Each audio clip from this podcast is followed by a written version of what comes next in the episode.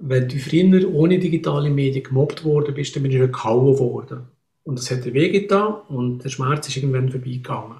Und der, der geschlagen hat, hat auch gewusst, wie weh das es da hat, weil ihm hat ja die Hand sehr wahrscheinlich mhm. ein bisschen wehgetan. Und mit einem WhatsApp-Beitrag, wo ich schnell mit, der, mit den Tümen eintippe, ähm, da spüre ich das nicht, was das beim Opfer kann auslesen Also geht es da eigentlich darum, dass man dem, dem, dem Täter oder der Täterin nicht ganz fest klar macht, was es da eigentlich an, an, an, an verwerflichem Töten, was das mit dem Opfer macht.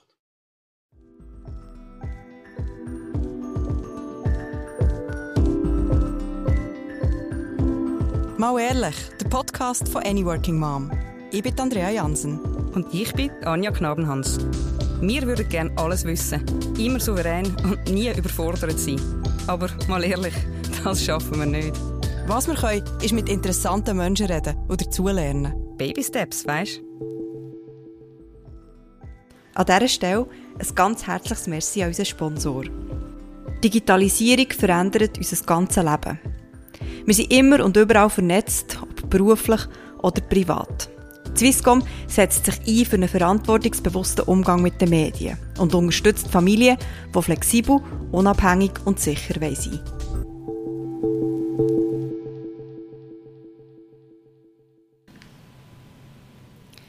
Wie viel Bildschirmzeit dürfen eigentlich Kleinkinder haben? Welche Regeln gelten beim Online-Gamen? Und ist meinem Kind auch schon mal ein Dickpick geschickt worden? Unsere ältere Generation hat keine eigenen Erfahrungswerte mit dem Kindsein im Cyberspace. Wir lernen in Echtzeit mit. Ich habe mit Michael Inalbon geredet. Er ist der Jugendmedienschutzexperte von der Swisscom. Über Hirnfunktionen von Zweijährigen, wie man Regeln setzt und wie man sie dann auch einhält und ab wenn man einem eigenen Kind einfach muss vertrauen muss.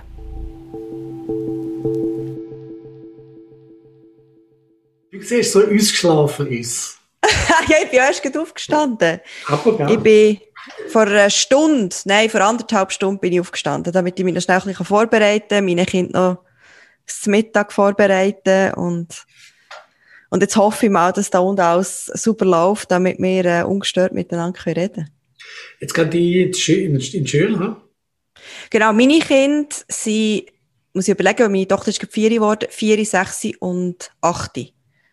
Und die grossen zwei, die gehen in die Schule, die erste und die dritte Klasse. Und die kleine, die ist noch daheim. Die ist noch daheim. Genau. Und deine?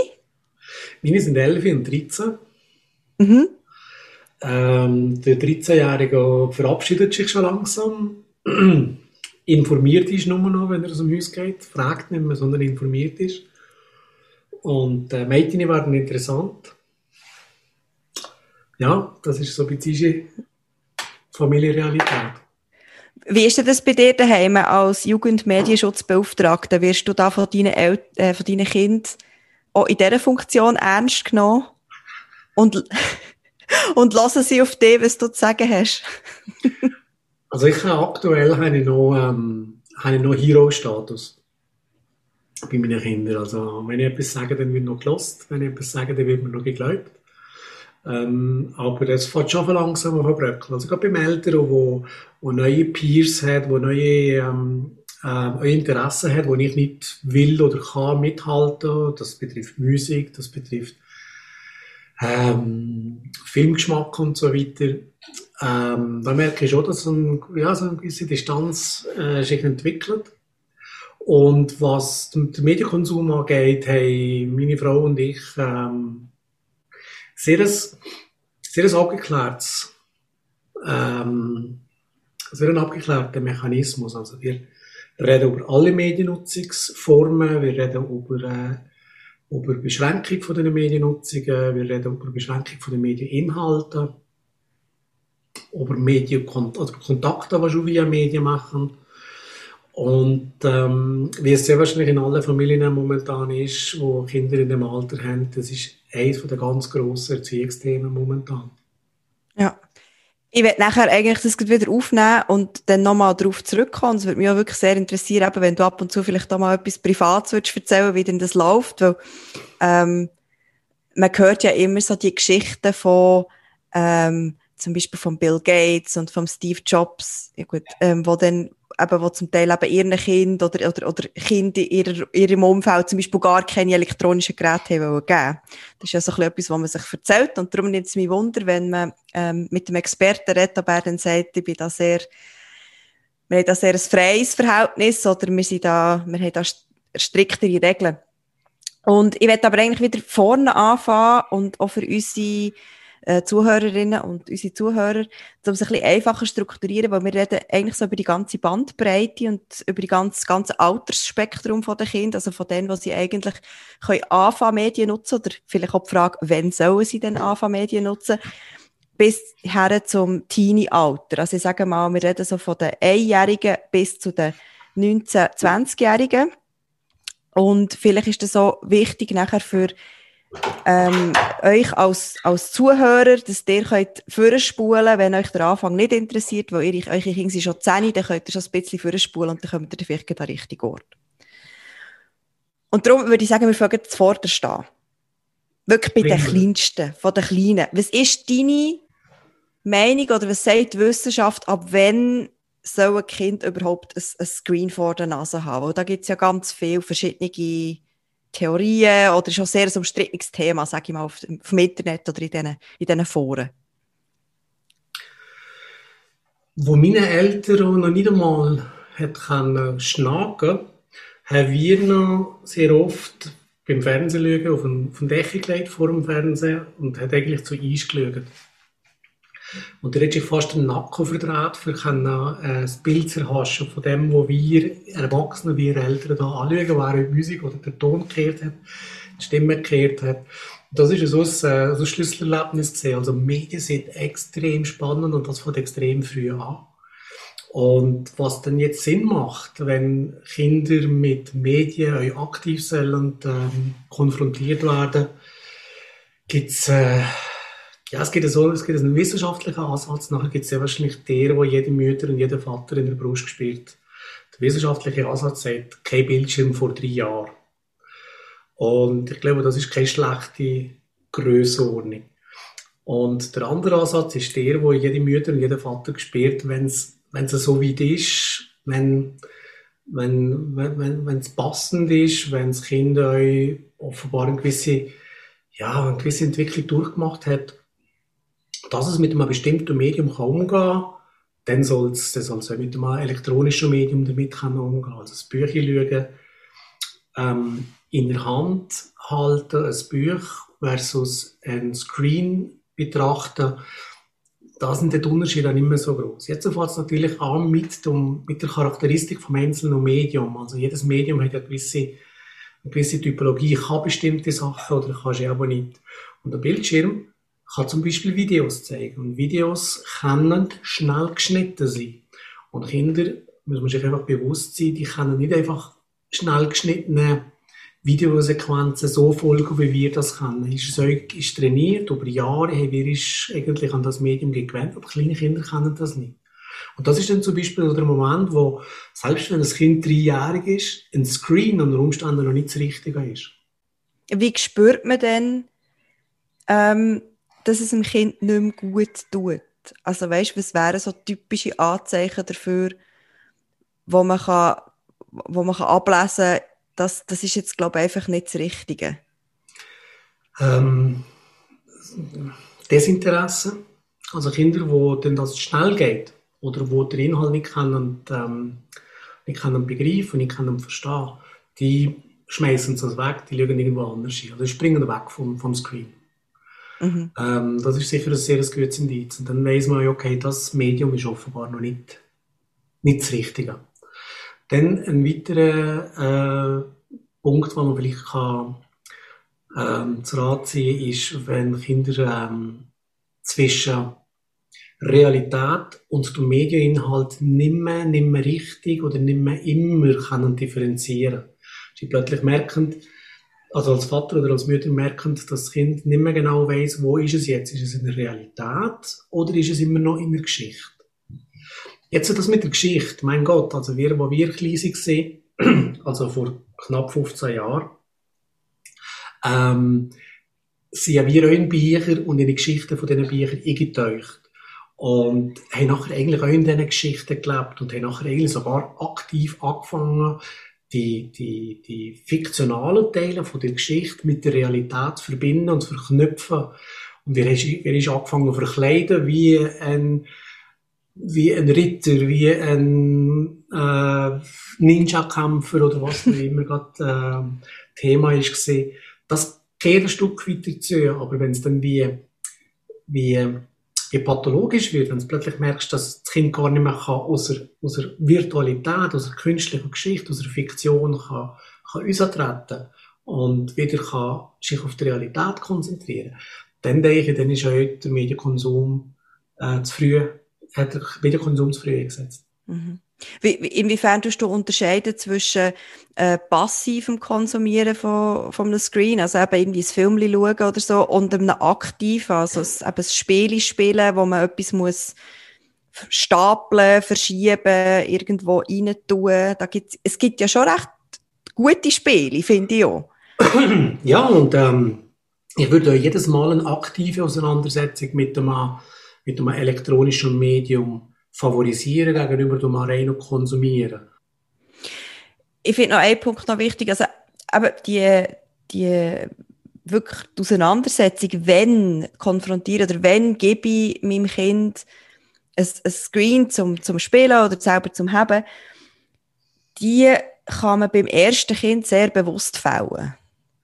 ähm, genau. ab, dem, ab dem zweiten Kind ist es relativ schwierig, weil wenn die natürlich dort sind und irgendetwas machen, dann, also ich sage jetzt mal, bei meinen eigenen Kind hat es echt so ab anderthalb hat es nachher angefangen. Spätestens. Dass man unbedingt auch hat schauen unbedingt auch hat drücken, unbedingt auch hat irgendetwas wollen. Und dann zuerst haben sie sich noch zufrieden gegeben mit einem so einem, mit einem anderen Spielzeug oder vielleicht irgendwie Fotos schauen auf dem Handy. Das ist ja auch so ein, das ist so ein Klassiker.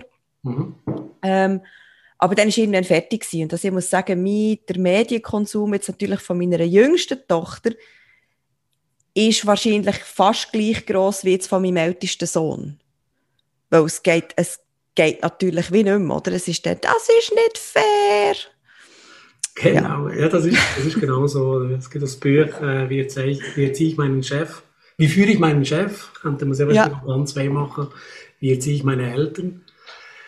Ähm, und das hört nicht auf, was du jetzt gerade beschrieben hast. Das geht nachher mit 10 und 12 und mit 13 und 17 genau gleich weiter. Also der Kleinere, die Kleinere, die will immer genau das, was der Größere oder die Größere auch will. Und das ist bei den Medien nicht anders. Und auch bei uns daheim löst das genauso. Also der Jüngere kann sich da auf vorgekämpfte Trampelpfade bewegen, wo der Ältere noch nicht müssen.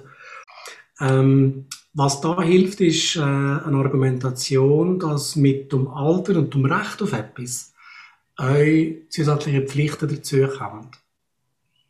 Und ähm, das jetzt, da kann ich aber nicht nur von meiner eigenen Erfahrung reden, bei uns eigentlich sehr gut funktioniert. Also, wir haben dem Kleineren auch immer können sagen, los, du kannst schon das machen, was der Größere euch darf, aber du musst dann auch das machen, was der Größere euch muss. Das heisst, viel mehr im Haushalt helfen, äh, dem Papa helfen beim Rasenmähen, äh, der Kehricht austragen, Geschirrwaschmaschine füllen und so weiter. Die ganzen kleinen Ämtchen, die der Grosse schon haben müssen machen und damit auch das Recht hatte, dass er zum Beispiel Fortnite hat dürfen spielen mit, äh, mit 12. Das hat der Kleinere dann quasi ich auch wieder müssen einkaufen. Das hat eigentlich als Argumentation sehr gut funktioniert. Und ich glaube, ähm, ja, das ist, glaube ich, so ein bisschen das Privileg von der, von der Kleineren, dass sie halt äh, weniger Widerstand müssen äh, zeitigen als die Größeren. Mhm. Ja. Noch schnell zum Zurückkommen zu den ganz kleinen Kindern. Ähm, wie soll man da damit umgehen? Muss ich jetzt das Gefühl haben, wir sind schlechte Eltern, weil unsere Kinder vor drei ein Screen in den Finger hatten? Ich zweifle daran, dass es ähm, dass das Kinderhirn fähig ist, in dem Alter bereits mit einem, mit einem so ähm, interaktiven Medium wie einem Screen und einem, mit einer App, mit einem Spiel, mit, schon nur mit dem, mit dem Bildchen anschauen, Fotos anschauen, wirklich kann umgehen. Ich glaube, die Überforderung muss das Kind schlicht und ergreifend. Ähm, mit rein, wenn die, wenn, wenn, wenn die Sprache einigermaßen entwickelt ist, wenn das Kind zum Beispiel ein, ein, klares Selbstverständnis hat von sich und seiner, und seiner Person, dann kann es anfangen, dass, dass das, das Medium unter Umständen auch ein, ja, eine Beschäftigung ist, was sinnvoll kann sein Und auch da müsste die Zeit eingeschränkt sein. Es kann nicht sein, dass das Kind ähm, dann plötzlich ganz viele Stunden während dem Tag ähm, mit diesen Medien, mit diesen Medien interagiert. Ähm, der zweite Teil von der Antwort ist ähm, die, die, die, die äh, iPad Nanny. Das ist, das ist, das ist glaube ich, die, der Treiber der falsche. Wenn es dann darum geht, dass das Kind aufhört hören, damit dass man in aller Ruhe mal seine, ähm, seine Zeitung kann lesen oder die Nachrichten kann lesen, was auch immer. Also Vater, Mutter will sich jetzt mal zurückziehen, will jetzt nicht das Ganze, das, das Geplärren vom Kind kehren und gibt mir darum ein, ein Tablet, dann ist ganz eine falsche Motivation. Dann ist nicht das Kind das gewesen, das hätte wollen, ein Tablet im Finger haben, sondern der Vater oder die Mutter. Es ist keine gute Idee. Und du hast vorher noch Zeit angesprochen. Gibt es Zeitempfehlungen? Ich würde empfehlen, dass man ähm, gerade im Vorschulalter, also bevor das überhaupt in ein Kind geht, die Zeit sehr, sehr kurz halten. Man kann kurze Sessions machen von 10 Minuten, von vielleicht 15 Minuten, 15 Minuten maximal. Das müsste dann aber auch länger. Mhm. Je älter das Kind wird, kann man die Zeit ausdehnen. Es gibt eine Regel, wo man sagt, dass man pro Schuljahr, also wenn man in der ersten Klasse ist, kann man eine Stunde pro, Monat, pro Woche ähm, darf man online sein. Pro Woche? Pro Woche, ja. Ui. Dann im zweiten Jahr sind es dann zwei Stunden, dann drei Stunden, dann vier Stunden und, äh, und so weiter. Aber wenn man jetzt mal einen Film schaut, zusammen als Familie, also dann hat man die, dann hat man zweieinhalb, also zwei Stunden meistens schon drin, anderthalb. So ein Disney-Film, ein schöner. Genau, dann ist man wieder beim Inhalt. Ähm, aber schnell noch grad zum, zum Disney-Film. Ähm, wenn du mit einem Kind in einen stündigen oder anderthalbstündigen Disney-Film ins Kino gehst, dann wirst du feststellen, dass bei drei, vierjährigen, vier, fünfjährigen Kindern schon heikel wird, dass das Kind wirklich bis am Schluss am Film bleibt. Je nachdem, wie komplex das die Geschichte ist, wie viele Figuren das vorkommen, wie, schnell das geschnitten ist, wie deutlich das die Leute reden, wie komplex das die Story ist, ähm, kann es dann sehr schnell sein, dass das Kind euch in dem doch äh, sehr eindrücklichen Moment vom Kinobesuch kann abschalten und sagen, hm, fertig, ich schlafe oder ich spiele mit meinem Barry oder ich mache irgendetwas anderes, ich gehe laufen, ich gehe spazieren im Kino. Alles schon erlebt. Ähm, das ist das. Und das Zweite, was, was der Inhalt angeht, ähm, wie gesagt, es kommt ganz stark darauf an, was, was, was denn eigentlich konsumiert wird über das Medium. Ähm, ein Geschichte schauen, eine, Episode von einer Serie schauen, ist sicher weniger anstrengend für das Kind, als wenn es ähm, während der gleichen Zeit aber mit einem, mit Spiel interagieren. Was ich noch für eine Erfahrung gemacht habe, so in den letzten ähm, paar Monaten, ist auch dass eigentlich übers Spielen ähm, dass das auch etwas ist, was jetzt zum Beispiel mein, mein Sohn gerne zusammen macht mit seinen Kollegen. Und ja. das ist dann nicht nur ein Game, jetzt sage ich mal, an einer Konsole, also eben die Mario Kart, und dann haben sie auch ihre eigene Konsole, sondern wirklich, sie hocken zusammen vor einem iPad und dann tun sie zusammen manchmal auch parallel. Manchmal tun sie sogar parallel spielen. Also dann hat sein Kollege hat sein iPad und er hat sein iPad und dann spielen sie Minecraft. Und dann tun sie sich gegenseitig zeigen, was sie jetzt gebaut haben. Ja, und das ist ja fantastisch. Das ist Interaktion, das ist Sozialisierung, das ist Kommunikation, das ist Kreativität. Minecraft ist ein fantastisches Game, ein fantastisches Spiel. Ähm, das ist natürlich eine wertvolle Online-Zeit. Das ist eine Zeit, die ich jetzt a priori nicht unbedingt stark würde beschränken. Da bin ich dann noch gerne dabei. Das heisst, okay, kannst noch eine halbe Stunde. Bleibst halt jetzt noch eine halbe Stunde länger dran.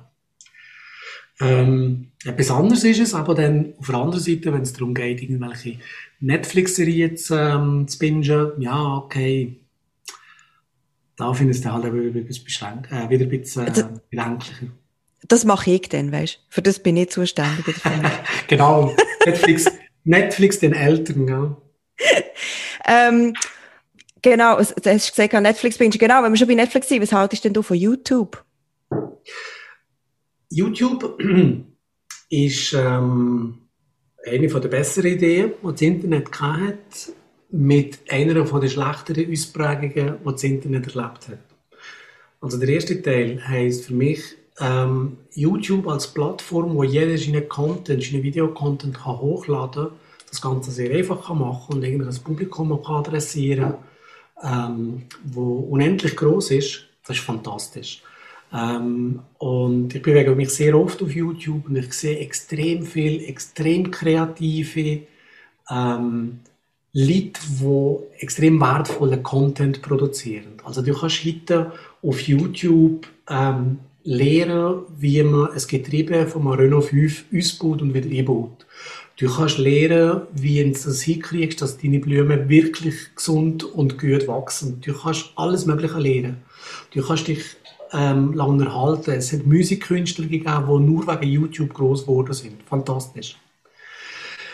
Die Umsetzung von YouTube ist ähm, aber ein bisschen kritischer zu beachten, weil ähm, YouTube funktioniert mit einem Algorithmus, wo mir Videos vorschlägt, aufgrund von dem, was ich vorher gelügt habe und aufgrund von dem, was ich vorher geliked habe. Und dadurch ver, ähm, verengt sich der Blickwinkel. Ich bekomme immer gleiche YouTube-Videos zu immer gleichen Themen. Und das beschränkt mich eigentlich in der Thematik und in der Kreativität. Und es gibt ja speziell für, für King gibt's YouTube Kids. Mhm. Und also ich muss vielleicht schnell vor, vorweg sagen, bei uns, ähm, ich habe es gelöscht bei uns, YouTube vom, vom, vom iPad und mein Sohn geht dann manchmal gleich noch via Safari drauf und so. Er weiß, er weiß, er will, ich will es eigentlich nicht. Und zwar einfach aus dem Grund, weil er von mir aus gesehen, aus meiner Sicht, ähm, ja, er schaut dann irgendwelche Videos, wo irgendwelche Gamer darüber reden, wie sie gamen und für mich ist es ein Waste of Time. Ich finde ich find wirklich, ähm, dass, da hat das Internet Schlaueres zu bieten. Auf der anderen Seite muss ich mich natürlich von ihm auch überzeugen, dass er sagt, aber für mich ist das wichtig. Mami, ich lerne da etwas. Es ist mhm. natürlich wichtig zum Lernen, wie man, ähm, wie heissen die ganzen Viecher da, die Zombies und wie man die, wie man die ähm, auf irgendeine Art noch vernichten kann. Genau. Ja.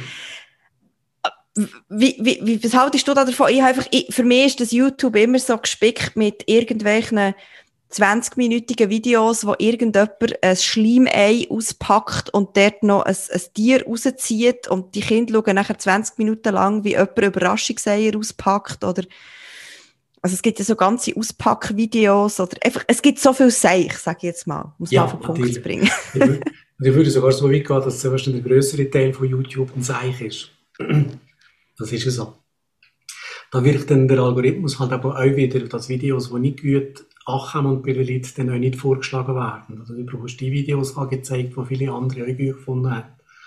Die von YouTubers sind, die viele Follower haben und mhm. viele, viele Views haben. das tut sich natürlich die Qualität so ein bisschen, ähm, ein bisschen konzentrieren. Aber was du jetzt aber vorher angesprochen hast, das ist ja das, ähm, das Let's Play. Also Kinder oder Jugendliche, die andere Gamer zuschauen, wie sie gamen. Ja. Es gibt mit Twitch eine eigene Plattform, wo nur solche ähm, Videos, solche Streams zur Verfügung stellt, wo es nur ums Gamer geht. Und ähm, ich habe genau gleich reagiert wie du und gesagt, ich kann mir nur, das ist ja so langweilig. Du kannst doch nicht jemandem zuschauen beim Game. Game doch selber, wenigstens das wäre es ja noch. Und habe mir dann aber auch müssen belehren wo ich dann mal ein bisschen länger darüber nachstudiert habe, jedes Fußballstadion basiert eigentlich auf dem genau gleichen Konzept.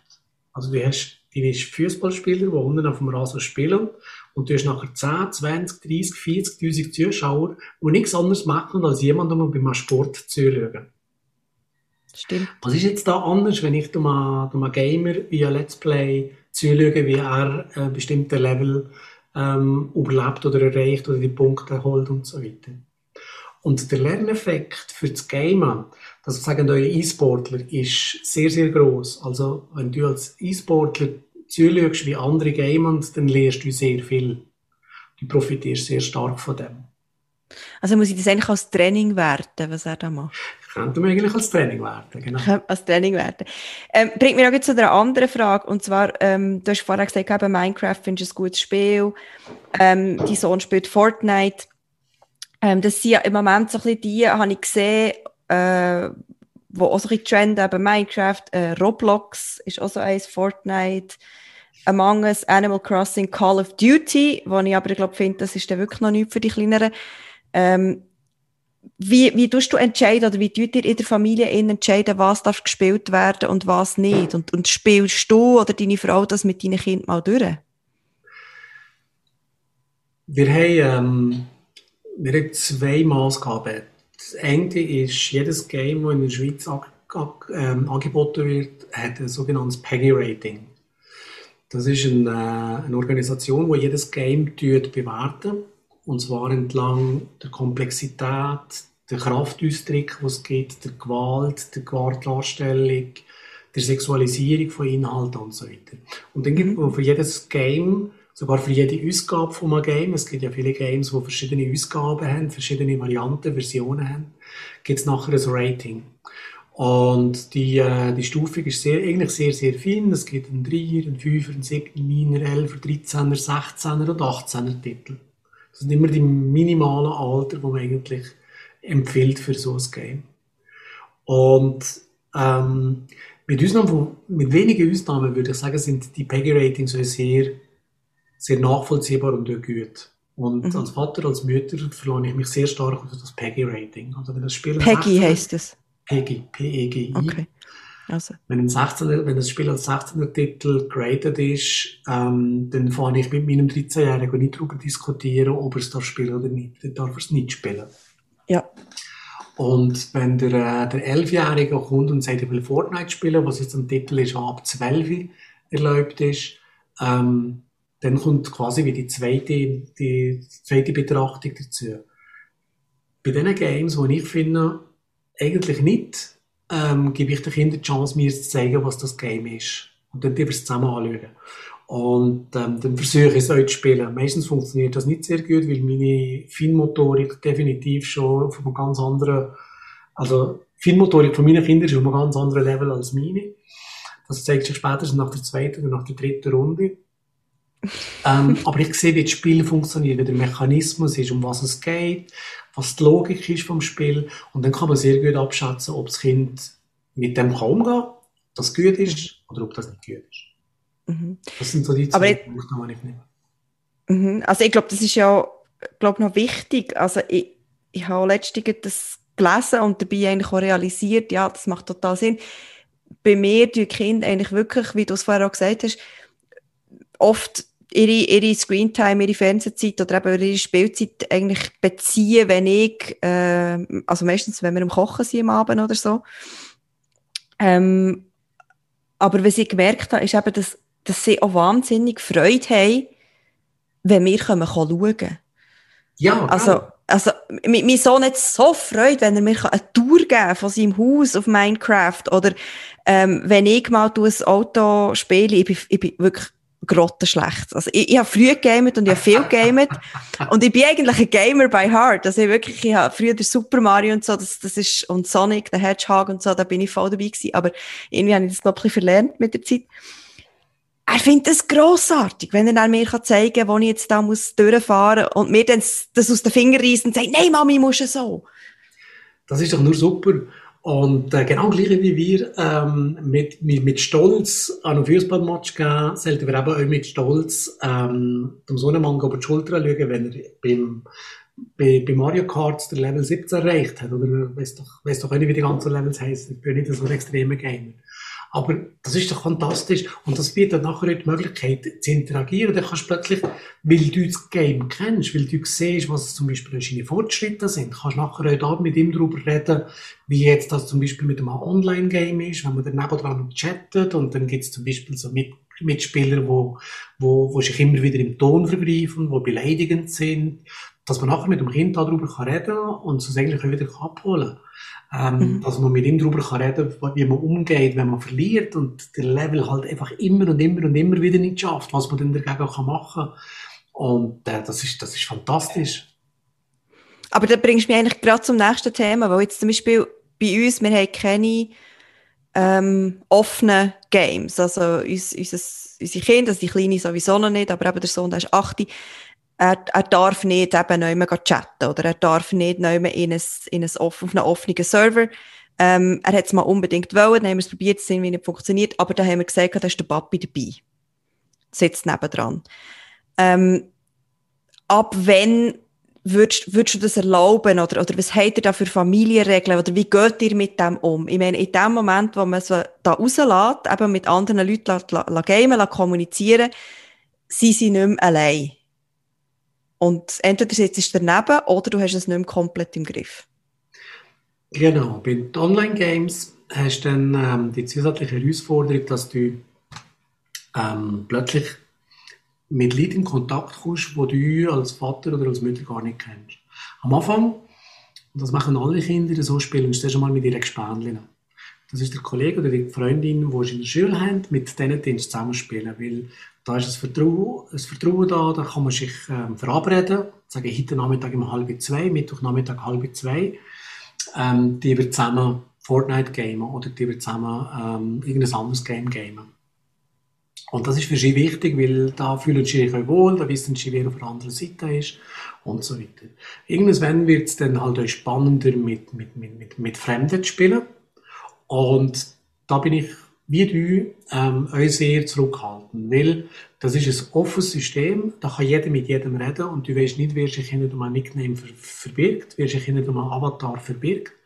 Das kann zwar schon ein ähm, der sein, der das sagt oder behauptet. Das kann ein 14-jähriger Amerikaner sein, der das Spiel seit drei Jahren spielt und ähm, mich wirklich gut findet. Aber es kann ein Groomer sein, es kann ein, ein Pädophile sein, es kann ein Krimineller sein, es kann schon nur ein, ein, ein Älterer sein, der sich will, äh, will, will einschleimen, wo aber einfach seine wahre Identität eigentlich verbergen.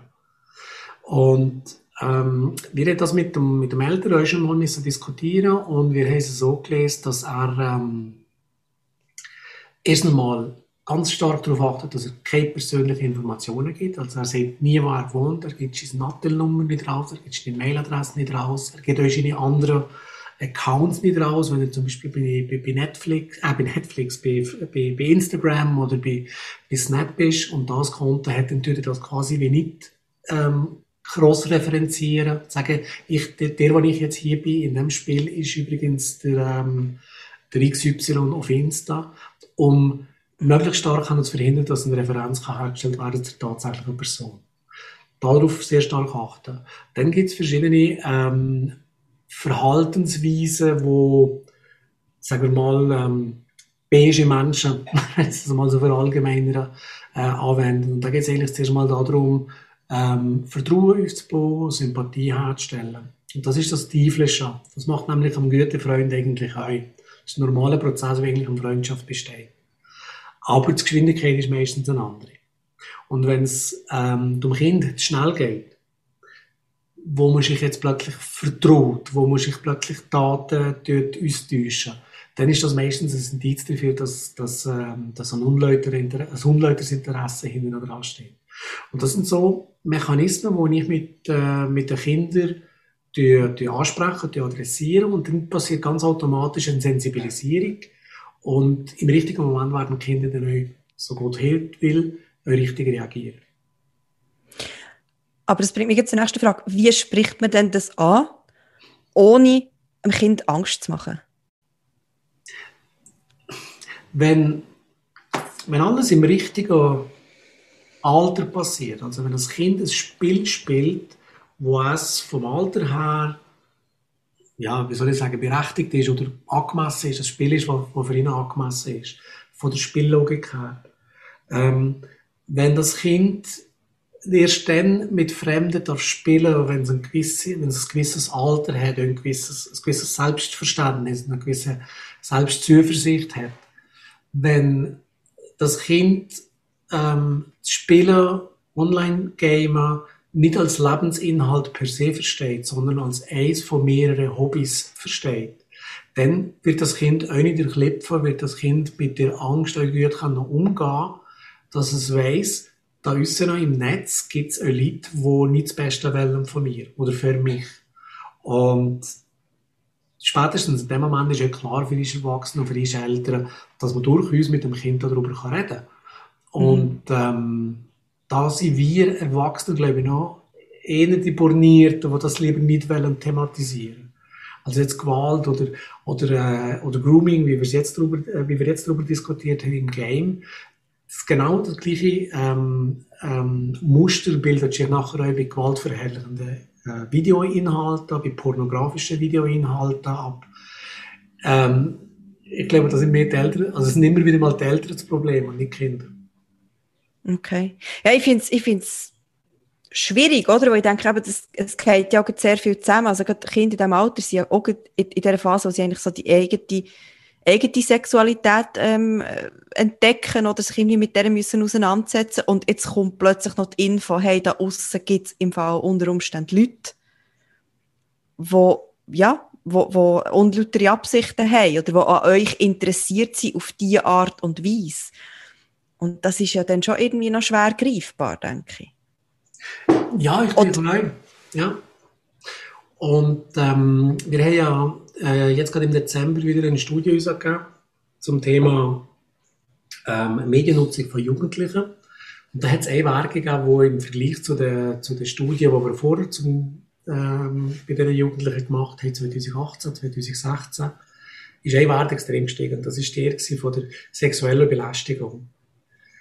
Mittlerweile sagen 44 Prozent der Schweizer Jugendlichen im Alter von 12 bis 19, dass sie schon mal im Netz sexuell belästigt worden sind.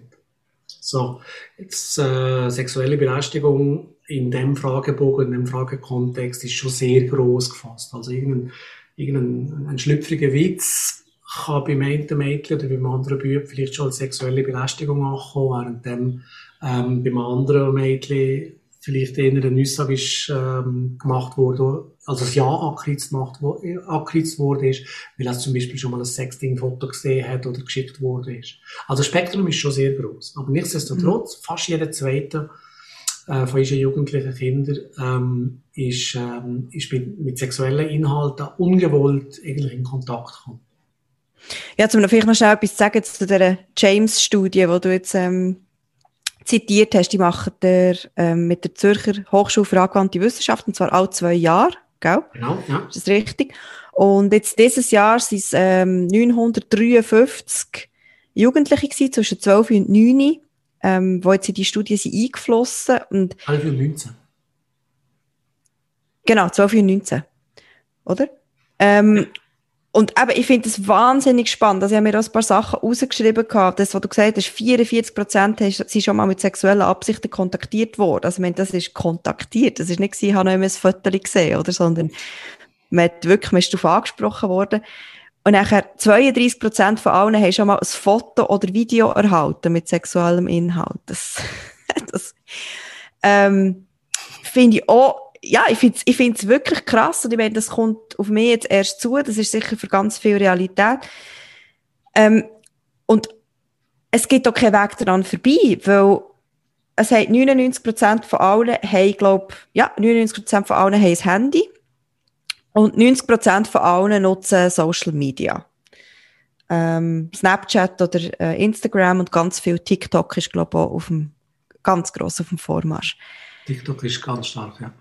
Ja, jetzt, ich kann nicht die ganze Zeit nebendran hocken. Michael, was, was, was, wie, wie, wie geht man mit dem um? Wie bereitet man seine, seine Kinder auf das, auf das, auf das vor?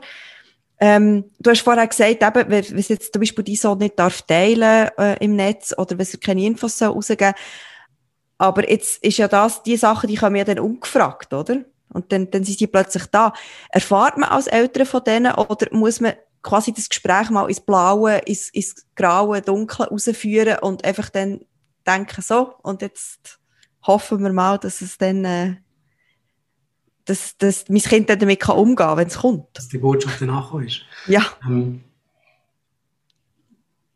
das ist, glaube ich, eine der größeren Herausforderungen in dem ganzen Zusammenhang, dass wir Eltern sind, ähm, in der Lage sind, eine, eine Diskussions- Basis zu den, in dem Alter von 8, 9, 10, wo wir dann in den Folgejahren darauf können aufbauen mit genau solchen Themen. Ob, ähm, ob wir es dann erfahren, hängt aber genau davon ab. Also wenn wir Erwachsene wir Eltern in dem Moment für das Kind eine Vertrauensperson sind. Eine Person sein, die Verständnis zeigt, zum Beispiel für die, einzelne, für die eigene ähm, sexuelle Entwicklung. Wenn wir ähm, Verständnis zeigen und Interesse zeigen an den Inhalten, die er oder sie konsumiert, dann ist das natürlich viel einfacher, als wenn wir äh, in den Jahren davor eigentlich futiert haben, darum, was sie auf dem Netz gemacht haben, nicht interessiert haben, welche Inhalte das sie konsumieren und hauptsächlich haben, ist nicht gestört, ähm, dann wird es extrem viel schwieriger. Ähm, es, gibt verschiedene, es gibt verschiedene Arten, wie man auf solche sexualisierten Inhalte kann treffen kann. Also, eins, ist, eins sind, ähm, sind Inhalte, die ähm, zum Beispiel auf einer Webseite gefunden werden. Das kann ähm, wie gesagt, aber zum Teil ganz seriöse Webseiten sein, wo man eigentlich nicht würde erwarten, dass man da nackte Brüste sieht oder wo man, ähm, Entschuldigung, von Schwänz redet. Plötzlich passiert das da bei euch. Und ähm, dann gibt es aber noch andere Formen, wie zum Beispiel äh, WhatsApp-Chats, wo schon eigentlich sehr hermetisch sind. Das siehst du und das sehe ich, was wir miteinander chatten. Ähm, und vielleicht auch noch WhatsApp. Aber äh, das sehen wir. Und das ist untereinander. Und wenn jetzt Kinder anfangen, auf dem Kanal, der jetzt nicht öffentlich ist, miteinander solche Inhalte zu täuschen, ähm, dann wird es schwierig, da drin zu schauen. Es ist also ein bisschen ein Spannungsfeld zwischen, einerseits hat das Kind das Recht auf seine Privatsphäre und seine, auch seine Intimsphäre, und das soll sich können verlieben in einen Schatz in der Klasse, ohne dass wir Vater und Mütter das wissen. Und auf der anderen Seite haben wir aber auch eine Aussichtspflicht. Das heisst, wir müssen unsere Kinder euch können schützen. Und, ähm, was wir jetzt zum Beispiel bei, bei beiden Kindern gemacht haben, also bei, bei schon größeren, der kleineren das noch nicht, ähm, ist, wie gesagt, du darfst WhatsApp nutzen, aber wir dürfen reinschauen. Mhm. Wir sagen dir, wenn wir reinschauen, aber wir dürfen reinschauen. Wir dürfen schauen, was, mit, mit welchem das ihr chattet, über was das ihr chattet, welche Inhalte das ihr uns mhm. Und das ist abgenickt worden. Und das hat jetzt die letzten zwei Jahre eigentlich sehr gut funktioniert beim Eltern. Und jetzt merken wir so langsam, jetzt will er äh, seine Privatheit zurück. Jetzt werden mhm. Mädchen werden immer interessanter. Jetzt kommt das, das, das, das ähm, der Wille von, das ist meins, das ist mein Private, mein, äh, mein Intime fehlt mein intimer Kreis, da will ich nicht, dass ihr alles seht, vor jetzt da abgrenzen. Mhm. Aber ich habe jetzt zum Beispiel das Gefühl, dass wir ein sehr gutes Verhältnis haben, dass ich auch weiss, dass er auf mich zukommt oder auf Mütter zukommt, wenn er auf Inhalte stößt, wo, wo, wo abstoßend sind, wo noch verängstigend, wo noch, wo noch verunsichernd. Mhm. Das ist eine Heidenarbeit. Da bist du die ganze Zeit dahinter. Da musst du immer und immer und wieder. Du musst mit jeder Plattform musst den gleichen Diskurs führen. Weil jede Plattform hat eine Spezialität. Instagram ist zum Beispiel sehr stark sexualisiert. Da findet man sehr viele Bilder ähm, von Frauen und Männern, die vor allem auf ihre Körperlichkeit achten. Ähm, TikTok zum Teil auch, zum Teil ist, also ein grosser Teil ist es aber sehr, sehr unterhaltsam. Da geht es um, um, um lustig sein und um funny sein und auf dem Boden ausrutschen und so. Da sind die sexualisierten Inhalte vielleicht noch nicht so präsent. Snapchat, da fängt es dann wieder an mit Sexting. Also was schicke ich meinem Freund, was schicke ich meiner Klasse, meinen Klassenmates ähm, von mir selber. Also auf jedem einzelnen sozialen Medium hat es so eine Spezifik und auf die müssen wir halt eingehen. Und das müssen wir jedes Mal einzeln erklären. Und damit wir das können erklären, müssen wir halt auf diesen Plattformen wenigstens einmal vorbeigeschaut haben. Mhm. Also wir müssen rauskommen, wir müssen dabei sein. Wie hat er das konkret gemacht mit dem WhatsApp, äh, mit der WhatsApp-Kontrolle? Also hat er einfach äh, gesagt, so und jetzt, jetzt muss man schnell das Handy geben? Oder, oder weißt, wie, wie muss ich mir das konkret vorstellen? Ja, genau so. Ja, und okay. dann haben wir das in zwei Wochen, äh, zuerst einmal haben wir es ein bisschen intensiver angeschaut, bis wir gemerkt haben, mal, das meiste ist in Ordnung. Nachher ähm, ist mir einfach ein bisschen länger geworden und äh, bis vor kurzem haben wir es, haben wir es ein paar Mal im Monat einmal, äh, einmal drin geschaut. Mhm. Und er weiß, wie man sich muss verhalten ja. er weiß, dass man nicht darf mobben er weiß, ähm, welche Inhalte dass er nicht will teilen. Er hat auch ähm, ein Selbstverständnis, dass er einem Kollegen kann sagen kann, nein, solche Inhalte brauchst du mir nicht mehr schicken, weg mit dem. Ja. Gibt es da auch gewissen Gruppendruck, denkst du? Also, ja, dass man, ja, ja. Auf jeden Fall, ja. Also, dass man Sachen schickt. man schickt Sachen und vor allem gerade also bei der Gewalt und so sind, ist unter den Boys wirklich so fast wie ein Leben, wie, wie eine Müdprobe, ähm, dass man sich so ein Video dann wirklich so bis zum Schluss legt. Und da müssen wir uns halt auch bewusst sein, das sind zum Teil Videos, wo wo nie eine Altersfreigabe bekäme. Also das sind, ähm, das sind sehr klasse, sehr, sehr brutale Videos. Und ähm, es gibt dann Kinder, die in Gruppen sind, wo so eine Dynamik, wo sich eine Dynamik entwickelt, wo einer oder andere will toppen mit einem noch krasseren Video, mit einem noch krasseren ähm, Unfallvideo zum Beispiel. Ähm, wo man dann aber genau so mit der Kontrolle eigentlich Einhalt gebieten und sagt, Kollegen, so geht's nicht. Und ja, Kollegen, so geht es nicht. Und ich, ich, denke, das ist ja sehr verstörend. Ja. also ich könnte mit so einem Video auch nicht umgehen. Ich habe nicht mal das George Floyd-Video fertig schauen. Genau. Ähm, das, äh, das, das ist definitiv so. Es gibt ganz viele Kinder, die mit dem dann Schwierigkeiten haben. Und wenn man dann ein gutes Verhältnis hat, eine gute Gesprächsbasis, ein gutes Verhältnis hat jeder mit seinen mhm. Kindern, aber ein gutes, gute Gesprächsbasis hat, dann kann man da ansetzen. Dann kann man an der Seite und sagen, du, wie geht's dir? Was hat das mit dir gemacht? Du weißt schon, dass das nur gefaked ist, oder du weißt schon, dass das, ähm, äh, in einem bestimmten Kontext passiert ist, das Ganze zu relativieren und so weiter. Das kann man dann, wenn die Gesprächsbasis besteht. Also eigentlich geht es durchs Band, eigentlich egal wie, wie alt das Kind ist, darum, dass man, dass man die, die Verbindung nicht verliert zum Kind. Ja, kann man glaube ich so sagen. Mhm. Ähm, genau gleich wie, wie in der realen Welt wird ja, wird ja die Leine immer länger von diesen Kindern. Also am Anfang bewegen sie sich von, von daheim bis zum Kindergarten allein und dann geht es zur Schule und dann geht es in die OS, ins Gimmer, in die Gewerbeschule und plötzlich gehst du dann nicht mehr im Dorf in den Ausgang bis im 6. Uhr Abend, sondern ist im Oben im nächsten Dorf bis im 8. bis im 10. Uhr Ausgang. Und genau da ist ja genau das Gleiche. Da musst du uns Vertrauen aufbauen, zu wissen, dass der, dass der, dass der Botsch kein Seich macht, dass Media ein Anständiger ist. Und wenn du das Gefühl hast, wenn du das Vertrauen hast, ähm, dann lässt du die Leine länger und sonst musst du sie wieder länger nehmen. Und bei den Medien ist es genau gleich. Das sind jetzt aber auch die Sachen, die das Kind eigentlich selber noch bis zu einem gewissen Grad beeinflussen, oder? Was sich selber kann draufnehmen, was daraus nehmen, was selber kann eine Meinung haben. Und jetzt haben wir aber einen Aspekt noch nicht angesprochen, du hast vorher schnell als Stichwort gesagt, nämlich das Mobbing, Cybermobbing. Ähm, das ist ja dann der Punkt, wo das Kind selber gar nicht mehr viel kann machen kann, sage ich mal, sondern wo eben dann gegen jemanden äh, geschossen wird. Und ich denke immer so, ähm, also ich bin, bin selber zum Beispiel abgemobbt worden in der, in der Schule, aber denke immer, ich habe nachher heim können und der ist fertig gewesen. Und jetzt ist es wie, du gehst heim und dann fängt es wahrscheinlich erst richtig an, oder? Weil dann hast du WhatsApp und dann hast du Facebook und dann hast du Instagram. Wie kann man dort als Eltern ein Auge drauf haben oder gibt es Alarmanzeichen, um zu merken, mein Kind wird gemobbt oder noch schlimmer, mein Kind mobbt? Mhm. Ähm, ja, wie du richtig sagst, ähm, das Perfide am Cybermobbing ist, dass es aber nie aufhört. Oder? Nicht am Ende vom Schulweg ist dann gut. Und dann habe ich dann wenigstens wie daheim wie eine Insel erreicht und jetzt lande ich wenigstens in Ruhe bis morgen Morgen, die Schule wieder losgeht.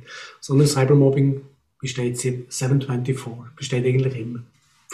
Plus, ähm, Cybermobbing hat auch ein, ein, äh, ein Archiv Wirkung. Das heißt, die Inhalte, die heute geteilt werden über das Netz, die sind in fünf Jahren, sind in zehn Jahren irgendwo ganz sicher immer noch auf einem Netz, auf einem Computer, auf einem Server speicherbar und entsprechend dort zugänglich. Und ähm, es, es klingt vielleicht langweilig, aber ich komme wieder mit der, mit der, mit der äh, Eltern-Kinder-Beziehung. Wenn die Eltern auch mit dem Thema, mit den Kindern, eine Gesprächsgrundlage haben, ähm, dann kann das Kind auf sie suchen. Was Kinder in dem Moment brauchen, ist jemand, wo, wo ihnen respektvoll zulässt, der sich nicht auch nochmal lustig macht über sie, wo, wo nicht auch nochmal mitlachen, wie vielleicht Gespendler in der Klasse das machen. Ähm, sie brauchen also jemanden, der Verständnis zeigt, wo Empathie zeigt, wo ein Schulter ist, wenn ich mich daran aus, ausflammen kann. Und wenn das natürlich die Eltern können, ist das, ist das sehr, sehr, sehr, sehr gut. Es kann aber auch eine gute Freundin sein, es kann die Tante sein, es kann, es kann eine Lehrperson oder eine Schulsozialarbeiterin sein, ähm, wo die Rolle kann wahrnehmen. Also Kinder brauchen in dem Moment eigentlich wie so ein Hort, genau das, was du vorher beschrieben hast, ähm, ein Rückzugsort, wo kann man zurückziehen. Dann im Zweiten braucht es ähm, einen grossen Effort, das Selbstvertrauen vom Kind wieder aufzubauen. Das ganze Mobbing zu relativieren. Wenn es Mobbing zum Beispiel ums Aussehen geht, also du bist fett, das ist ein typischer Klassiker, ähm, dass man das auch wieder relativiert, dass man sagt, hey, das ist äh, vielleicht eine, eine temporäre Geschichte, die wir schon wieder abnehmen. Ähm, schlank sein ist nicht das Maß aller Dinge, nur wenn es aus den Medien und weil es aus der Mode sagt. Ähm, wie auch immer, das Selbstvertrauen vom Kind aufbauen.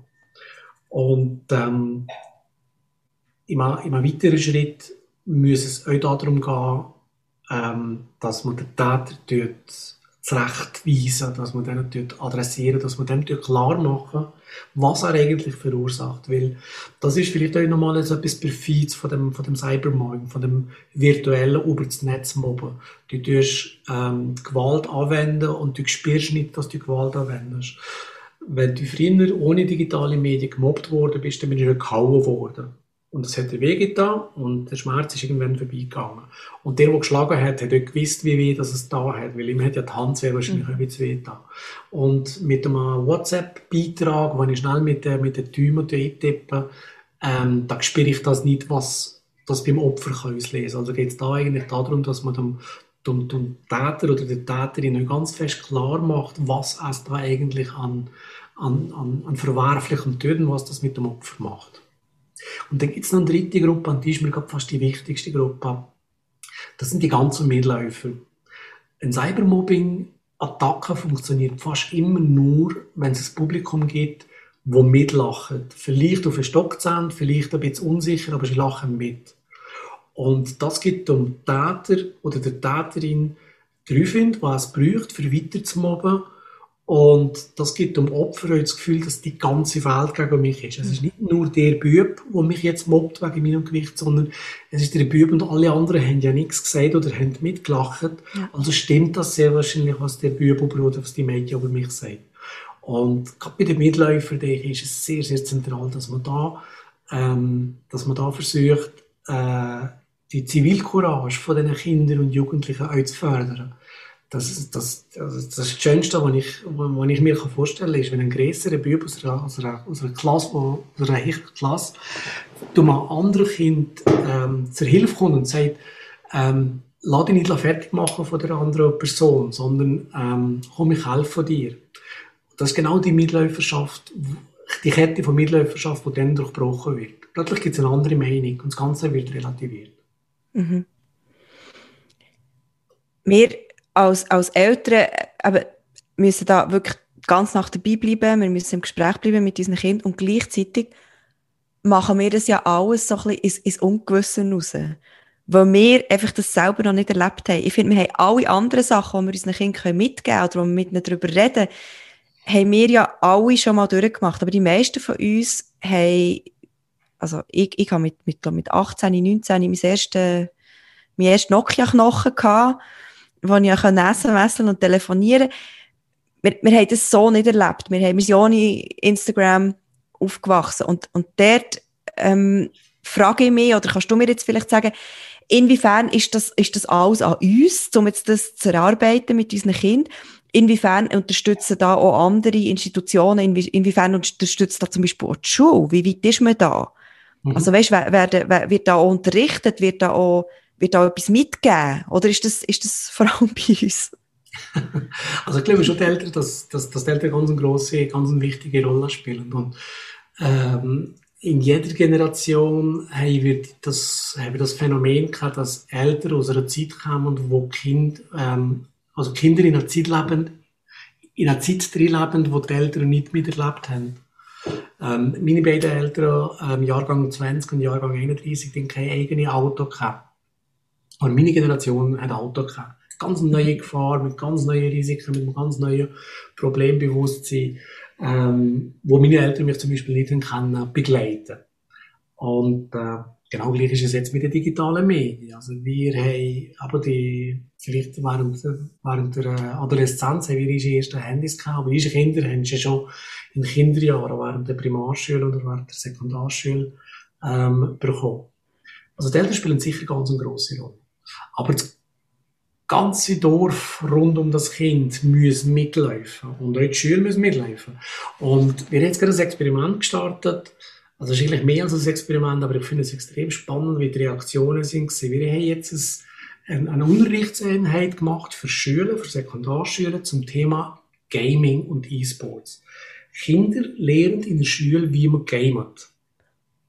Also es geht nicht darum, dass sie, dass sie angefixt werden zu den neuen Games, sondern dass wir ihnen so ein bisschen die Hintergründe erklären, dass wir ihnen Mechanismen mhm. erklären, dass wir ihnen erklären, wie die Games sich eigentlich finanzieren, wieso dass es In-App-Käufe gibt, ähm, was es aber auch für Berufsfälle, Berufswelten gibt in dem ganzen, in dem ganzen Umfeld. Das haben wir jetzt einmal so erarbeitet, das haben wir den Schülern zur Verfügung gestellt. Und ich habe eigentlich nur erwartet, dass ein, dass ein grosse, dass eine Reaktion kommt im Sinne von, aber was kommt LC, was ficht euch an, die Kinder ja. jetzt im Schulumfeld zum Thema Gaming zu führen? Mhm. Und ähm, die Reaktion ist nicht gekommen.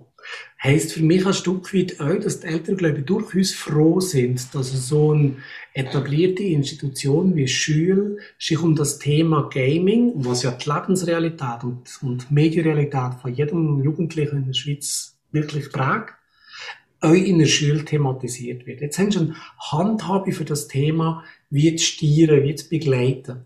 Und dann sind wir eigentlich wieder mit dem, mit dem Verb, das wir heute so oft gebraucht haben, begleiten, begleiten, begleiten. Und wenn aber die Schule ihre Begleiterrolle ähm, ernst nimmt und wahrnimmt, dann tut sie aber genau solche Themen im Unterricht thematisieren. Mhm. Das finde ich grossartig. Gibt es das, äh, gibt's das auf Englisch? Kann ich das hier übernehmen zu uns? ich werde jetzt mal mit Deutsch angefangen, werden dann aber Französisch okay. und Italienisch berücksichtigt und dann kommt ganz sicher Englisch für dich. Ja, das ist, nein, das ist super. Ähm, finde ich ganz eine gute Idee. Also generell, bei, bei, allen, bei allen Medien notabene, finde ich es wichtig, wenn, sobald man begreift, eben, wie sie funktionieren, das hast du vorher auch schon angesprochen, mit, dem ganzen, mit, mit den Algorithmen von YouTube und von den sozialen Medien, wenn man das mal ein bisschen weiss und kann äh, dahinter schauen, wo ich das Gefühl habe, das geht nicht nur Kinder an, sondern durchaus auch uns Erwachsene, ähm, dass man es ganz anders konsumiert und wahrnimmt und vielleicht manchmal die eigene Wahrnehmung ein bisschen hinterfragt, oder? ich glaube, wir Eltern müssen ja gar nicht so fest Angst machen. Also wenn ich jetzt vorher den Eindruck ähm, erweckt hätte, dass wir Erwachsenen alle Plattformen, alle Social Medias, alle Games von vorne bis hinten müssen kennen, das ist nicht die Erwartungshaltung. Und das kommt notabene bei den Kiddies gar nicht so gut an. Ähm, die weiss der gar nicht dabei haben. genau. Ja, genau. Aber wir müssen schon wir müssen schon wissen, worum das es geht. Und da müssen wir sich wirklich auf gesunde Menschenverstand und auf unsere eigene Medienerfahrung ähm, verlassen. Wir wissen ja, wie mit Medien umzugehen ist. Ich kann nicht vorstellen, wie sich ein soziales, soziale Plattform wie Facebook oder Instagram oder, oder TikTok finanziert. Das ist, ist eigentlich allen klar. Ähm, es geht eigentlich darum, dass man sich das viel bewusster macht und nachher auch als Botschaft den Kindern mitgibt und sagt, hey, Facebook, oder Facebook ist ein schlechtes Beispiel, das ist bei den Kiddies unten durch, aber Insta oder TikTok, die finanzieren sich halt über Werbung. Du musst Werbung anschauen und mit der Werbung, die du anschaust, finanziert sich TikTok. Und genau gleich macht es Insta und genau gleich macht es WhatsApp. Ähm, und wenn das Kind das plötzlich begreift, dann weiß es also plötzlich auch, wie es mit Werbung umzugehen hat. Ich habe noch eine letzte Frage für dich und ich habe die am Schluss genommen, weil, ähm, weil es ums Schlafen geht und vielleicht hören jetzt gerade viel den Podcast, bevor sie gehen schlafen das finde ich auch noch so einen wichtigen Punkt, weil die ganze äh, Konsumation eigentlich auch von einem Screen oder das Schauen auf einem Screen sagt man ja auch, das deckt zum Teil den Schlaf beeinträchtigen. Mhm. Ähm, wenn man zu viel und zu lang äh, auf das Blaulicht schaut. Ähm, gibt ja sogar Brillen dagegen. Genau. Haben wir jetzt mal eine bestellt. Jetzt schauen wir den mal. Was haltest du von denen? Kurze Zwischenfrage. Ich, ich weiß es nicht, aber erzähl mir dann, wie, wie die Brillen sind. Die, ähm, die ja, ist gut. Es gibt es aber auch für Kinder. Scheint's. Ja, aber... Was ich dann aber ein bisschen absurd finde, weil ich dann no. so ein bisschen finde, ja, also wenn es dann so schlimm ist, dann kann ich es ja gut lassen. Also, aber ich natürlich jetzt, wo eine andere, ähm, Screen-Konsumation habe pro Tag, oder äh, habe ich jetzt das Gefühl, ich bestelle mir das mal, jetzt habe ich mir so eine hipster Bluescreen-Brille gekauft, schickt dir dann ein Foto ja, oder stellst es bei uns auf Instagram. ist gut. Item, ähm, schlafen, ähm, Schlafenszeit und eben, bei uns ist zum Beispiel so, die Kinder sollen, dürfen nicht mehr konsumieren, etwa eine ja, Stunde sicher, bevor sie gehen schlafen. Ähm, schauen sie nicht mehr auf einen Screen.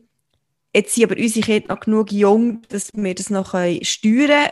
Jetzt, wenn sie aber älter werden oder eben ein Teenie-Alter und ein eigenes Handy haben, wie machen ihr das zum Beispiel? Müssen eure Kinder das Handy abgeben? Nehmen sie das mit ins Schlafzimmer? Können sie machen, wie sie wollen?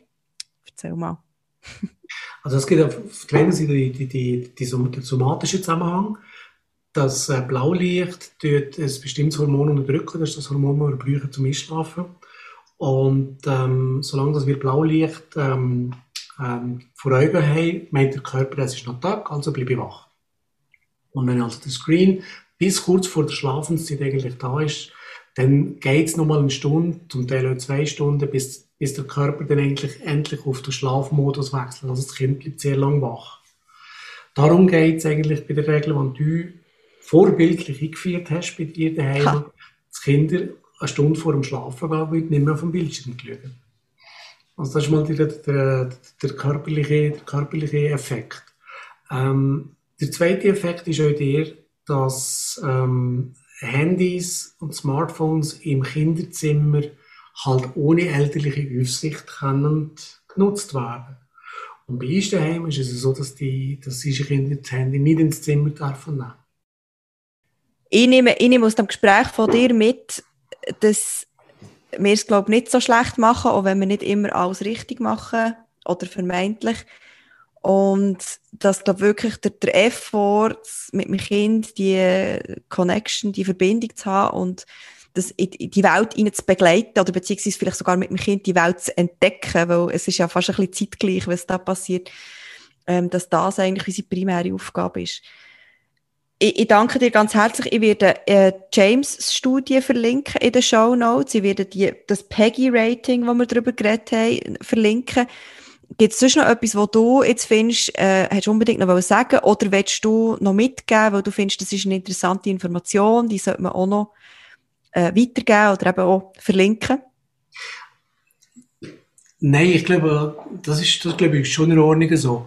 Ähm, wichtig ist einfach mir, dass wir, dass wir, dass wir, das, was wir jetzt heute da fast in einer ganzen Stunde diskutiert, debattiert haben, kann ich kondensieren auf, auf, auf, ganz wenige Punkte. Wenn Eltern sich bei mir und ihren Kindern zu begleiten, sich zu interessieren für die Medienrealität der Kinder, check. Ist schon sehr, sehr viel gewonnen. Wenn man Regeln aufstellt und sich an die Regeln hält, sowohl zeitlich wie inhaltlich, check, auch sehr viel, viel, sehr, sehr viel erreicht. Und wenn man sich bewusst macht, dass es im Internet sehr, sehr viele gute Sachen gibt und immer wieder auch schlechte Sachen gibt und ein gewisses Problembewusstsein schafft und auch eine, eine gewisse Kritik an den Tag legt beim Umgang von den Medien, dann ist also wirklich, dann haben wir wirklich alles richtig gemacht. Und zwischendrin machen wir halt äh, große schlechte Fehler, sind wir ehrlich. Machen wir alle. Und bei allem. Bei allem. Genau. Michael, ich danke dir ganz, ganz herzlich.